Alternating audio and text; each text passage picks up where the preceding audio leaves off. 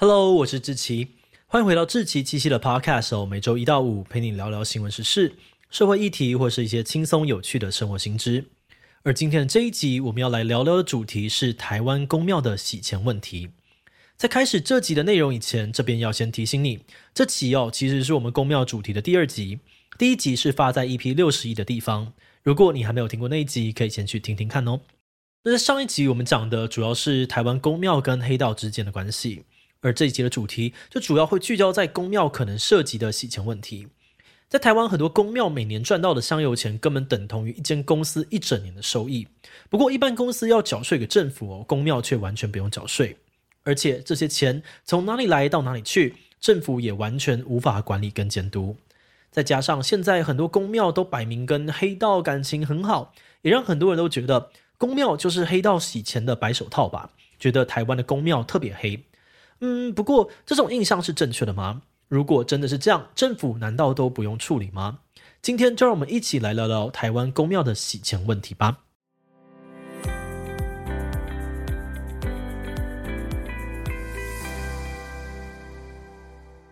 在台湾，如果你想要知道一间公庙的收入到底有多少，其实非常的困难。主要是因为台湾目前唯一跟宗教有关的宗教法律，就只有监督寺庙条例。在这个条例里面，虽然有规定公庙的收支款项，还有兴办事业，每半年就应该要跟政府报告，然后对外公告清楚。但因为这个条例没有附上对应的法则，所以公庙那边其实不报告也不会怎么样。那很多公庙可能就会直接摆烂，导致他们的财务很不透明，政府对于公庙的管束力也非常的薄弱。而在这么多公庙里面，最容易受到民众关注的就是那些看起来很赚钱的大庙。比如说，最近几年呢，在财务金流上面起了很多争议的云林北港朝天宫。根据报道，有个参与朝天宫庙务二十年的董事透露说，朝天宫这十年的平均年收入大致稳定维持在一点五亿台币左右。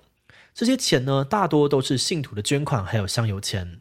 但根据《天下》杂志的报道，朝天宫二零一一年到二零一七年的总资产却从原本的二十点三亿下降到了十四点七亿元。也就是说，在这七年的时间里面，就算朝天宫每年都可以赚进一点五亿，但花出去的钱却还是比赚进来的多。七年加起来呢，花了将近十六亿，每年至少花了两亿多。哇，一间庙的开销有这么多吗？这些钱到底是花去哪里了呢？根据朝天宫现任董监事会员的这个说法哦，他说过去几年朝天宫对外交流有点太频繁，每一次正头出去就要六七十万。再加上偶尔还会举办超大型活动，负担跟开销真的都蛮大的。像是二零一三年北港朝天宫办了一个世界妈祖会北港的活动，编列的预算就高达了两千万。当时朝天宫作为主办人哦，请来了中国湄洲还有天津的妈祖供香客瞻仰，也举办了万神祈福的活动，广集了四千多尊的佛像，直接创下了金氏世界纪录。那虽然举办这样超大型的活动确实需要花很多钱。但照理来说，这些活动还是会收到一些费用的。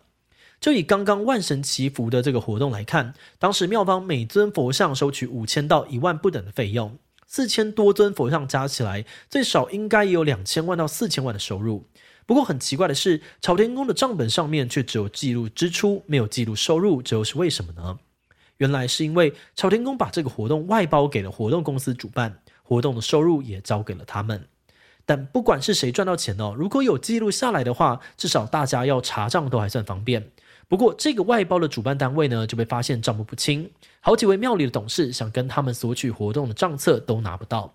也就是说，现在朝天宫的庙产不仅政府管不到，有的时候就连庙里的董事啊、监事自己都管不到。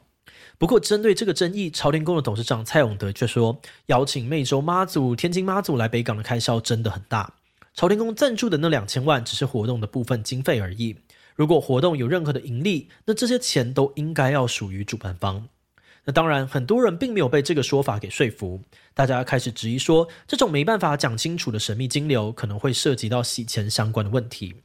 那说到洗钱哦，虽然你可能应该或多或少有从电影影集啊、新闻媒体里面听过洗钱这个名词，但对于它实际到底是怎么操作的，可能不太清楚。所以，我们这边呢，要先简单的解释一下洗钱到底是什么意思。我们现在在说的这个洗钱哦，这个词其实是从美国那边来的。大概在二十世纪初期呢，美国芝加哥那边有个黑帮老大叫做艾尔卡彭。那这个老大他开了很多家的自助洗衣店哦，然后他会把自己其他用犯罪赚来的钱跟洗衣店的获利混在一起，而这样子外面的人就以为他拥有的钱都是靠洗衣店赚来的。所以像这样呢，把非法赚来原本见不得光的这个钱呢，透过一些方式合理化，让它变成看起来合法的资金，这种把脏钱洗干净的手段，就被大家叫做是洗钱。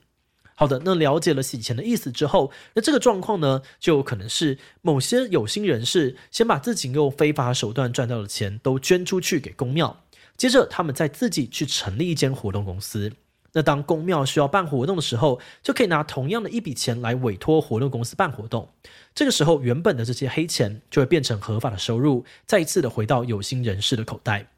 再加上台湾因为没有法源的支持，所以不管是检察官或是警察，基本上都很难追查公庙的金流。之前我们也有看到网友说，他在参加法务部的洗钱防治法修法会议的时候，就听到会议里面的讲者直接挑明说，公庙体系是国内洗钱的最大破口，也是最大的金流所在。这个严重程度呢，甚至远高于透过贸易、银行汇兑等等方式进行的案例，甚至有不少的中国资金也是透过公庙把钱洗进台湾的。嗯，那如果大家都知道这件事情漏洞这么明显，为什么政府还会无法可管？看起来就像是故意在那边摆烂嘞。这集的一开始有提到，台湾目前唯一跟宗教有关的宗教法律，就只有早在一九二九年就制定的监督寺庙条例而已。这个条例距离现在已经快要一百年了，当时的国民政府甚至还在国共内战，根本还没来到台湾。而且这个条例的内容是根据当时的社会背景制定的。所以适用的宗教组织只有佛教跟道教的寺庙，也就是说，现在的基督教、天主教教堂啦、伊斯兰教的清真寺啦，其实是完全不受这个条例管辖的。但这些组织也是照样有收信徒的捐献哦。所以这样的状况放到了现在宗教多元化的台湾，很明显是有问题的。而且这个条例其实对于立案庙宇的规范也非常宽松，就连信徒呢想要看财务报表，庙宇也有权利可以选择不公开。那就算这些庙宇不按照法规走，也没有任何对应的处罚，等于说政府对于寺庙的财务根本没有任何监督或管理的能力。不过，针对这方面的问题，政府也在尝试推动一些改变。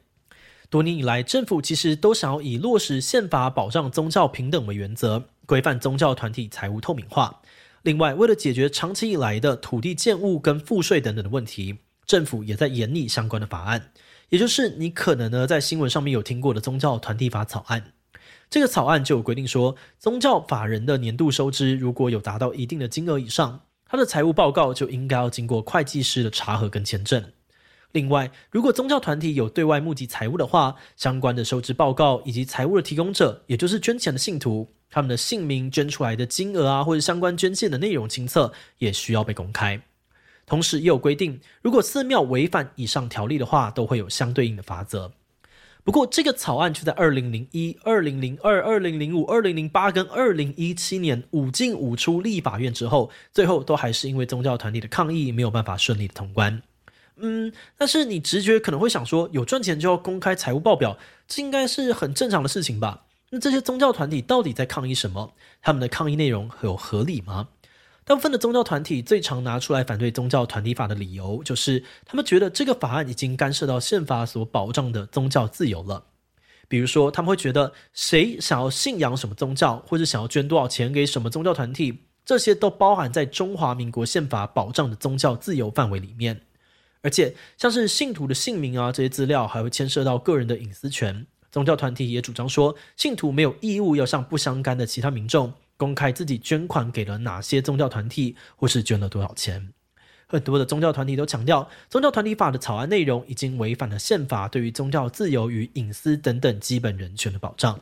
诶，但是我们这里重点应该是摆在金流不透明造成的这个洗钱问题吧？因此，对于认定公庙有洗钱嫌疑的人来说，宗教团体的说法并不合理。也有人举例说，庙宇在办活动啦，或者整修盖庙的时候，也常常会公布谁谁谁捐了多少钱，有的捐到一定金额，还会直接把你的大名刻在庙的墙壁上面。所以这些人就主张说，公布庙宇的金流并不会限制人民的信仰自由，而且只有规定庙宇公开账本，才能够有效处理宗教团体可能涉及的洗钱或者协助中国统战等等的相关问题。只不过到目前为止，这两派的立场还没有找到彼此可以接受的共识，所以宗教团体法还是只能够默默的躺在那里。那因为看到台湾有这样的状况，我们团队也在想哦，其他国家会不会也遇到类似的问题呢？毕竟其他国家的人呢，也都有各自信仰的宗教，宗教团体在各个方面也都有一定的影响力，甚至可以左右国家法律或政策的推动。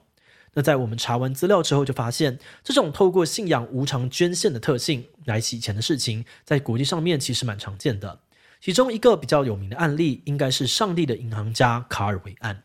如果你去 Google 这个关键字哦，找到的应该会是一部在二零零二年上映的意大利同名电影。那这部电影其实是改编自一九八零年代一个真实发生过的事件。这个事件的主角卡尔维，他是意大利安布罗斯银行最后一任的银行长。这间银行最初的成立目的就是为了支持宗教活动，连银行的名字都是为了纪念很久以前的米兰大主教圣安布罗斯。那虽然卡尔维在宗教银行服务，但他本人却跟意大利黑手党有勾结。在一九八一年的时候，他也因为涉及帮黑手党洗钱而被法院给判刑。结果就在隔年一九八二年的六月，他有一天突然失踪，几天后呢就被人发现吊死在英国伦敦的黑衣修士桥下面。而且根据他的死法来判断，他应该是被黑手党给弄死的。再加上当时他服务的安布罗斯银行破产，留下了三十五亿美金的债务，一连串的事件都让大家怀疑他的死因背后应该有更大的纠葛与不法关系。那除了这起银行家之死的案例呢，梵蒂冈银行也曾经发生过，他们的银行主席马尔钦库斯大主教以银行的名义买了黑手党的伪造股票来获取巨额回扣的案例。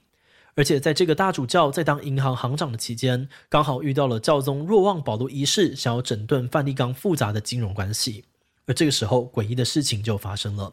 这个教宗竟然在上任三十三天就突然过世，是目前历任教宗里面执政时间最短的一位。虽然根据梵蒂冈的官方说法哦，教宗是死于心脏病发，但因为教宗的尸体按照规定不能够解剖，所以也有阴谋论怀疑说教宗的死因应该不单纯。但不管真相是什么，我们从这些案例都可以看出来哦，国外的宗教团体其实也存在着跟黑道勾结、衍生出洗钱还有犯罪的相关问题。不过，他们就制度面来讲，其实有安排一些基本的防范规范。譬如说，从刚刚说到这两个故事，你可以看到，在一九八零年代的意大利教会，其实就已经会把财务的部分交给宗教银行来处理。或许也是这样子哦，当时的意大利法院才有办法调查他们的宗教银行有没有涉及洗钱的问题。而另外，在二零一零年的时候，意大利法院也曾经以涉及洗钱的名义扣押梵蒂冈银行名下的两千三百万欧元。当时的教廷内部也正在为了是否要接轨国际反洗钱制度而吵架。最后，他们决定要成立金融情报机构，以确保遵守国际的洗钱规范。甚至在二零一三年的时候，梵蒂冈银行还主动推行改革，强化财务透明性，开始请国际大型会计事务所协助查账，并依照年份公布梵蒂冈银行年报。而透过这样的举动，他们的确也有效地帮助天主教会挽回了部分信徒的支持与信任。这集的最后，我们的团队也来分享一下制作时的心得。以前哦，连我们自己听到宫庙这个关键字的时候呢，脑中可能也会有印象，觉得台湾的宫庙好像都特别的乱。不过，就在看过其他国家的案例之后，我们也发现台湾的情况并不是特例。只要涉及无偿捐赠，还有大量的利益，不管是哪个国家、哪个宗教，都很容易有类似的问题出现。我们在找资料的过程当中，也有发现，政府为了制定宗教团体法，其实也曾经去日本、欧洲考察，带回了不少经验给台湾。他们希望可以说服宗教团体说，政府有做好可以管理宗教的准备。但是很可惜的是，这些管理的方法目前并没有获得宗教团体的信任。很多宗教团体反对修法的原因，除了是想要维护自己的利益之外，他们也常常指控政府故意放任抹黑他们的言论，加深宗教跟洗钱黑道之间的连接。以他们的立场来说，他们也是舆论的受害者。那这种不被外界尊重的感觉，也可能是他们反对宗教团体法的其中一个原因。不过，我们团队是觉得，坏人总是伺机而动的这个事实，是目前最需要被处理的。当坏人有办法用庞大的金钱来诱惑神职人员，而且还真的会成功的时候，就代表宗教体系已经在崩坏了。而这也可能导致一般的民众越来越不信任宫庙。有些人到了最后呢，甚至会想要放弃原本拥有的信仰。所以说，我们觉得宗教团体法的拖延，反而是在加深群众对于宗庙组织的不信任。如果这个部分的问题可以获得进展或是推动，那或许对于两边来说都是双赢。宗教团体也有可能透过财务透明化，重新得到民众的信任跟尊重。好的，那么我们这一集关于台湾公庙的洗钱问题就先介绍到这边。如果你还没有听我们 EP 六十一的公庙上集，也非常欢迎你去听听看。如果是对于这一集的公庙洗钱问题，对我们的 Podcast 节目或是我个人有任何的疑问跟回馈，也都非常的欢迎你在 Apple Podcast 上面留下五星留言哦。那今天的节目就这样告一段落，我们就下集再见喽，拜拜。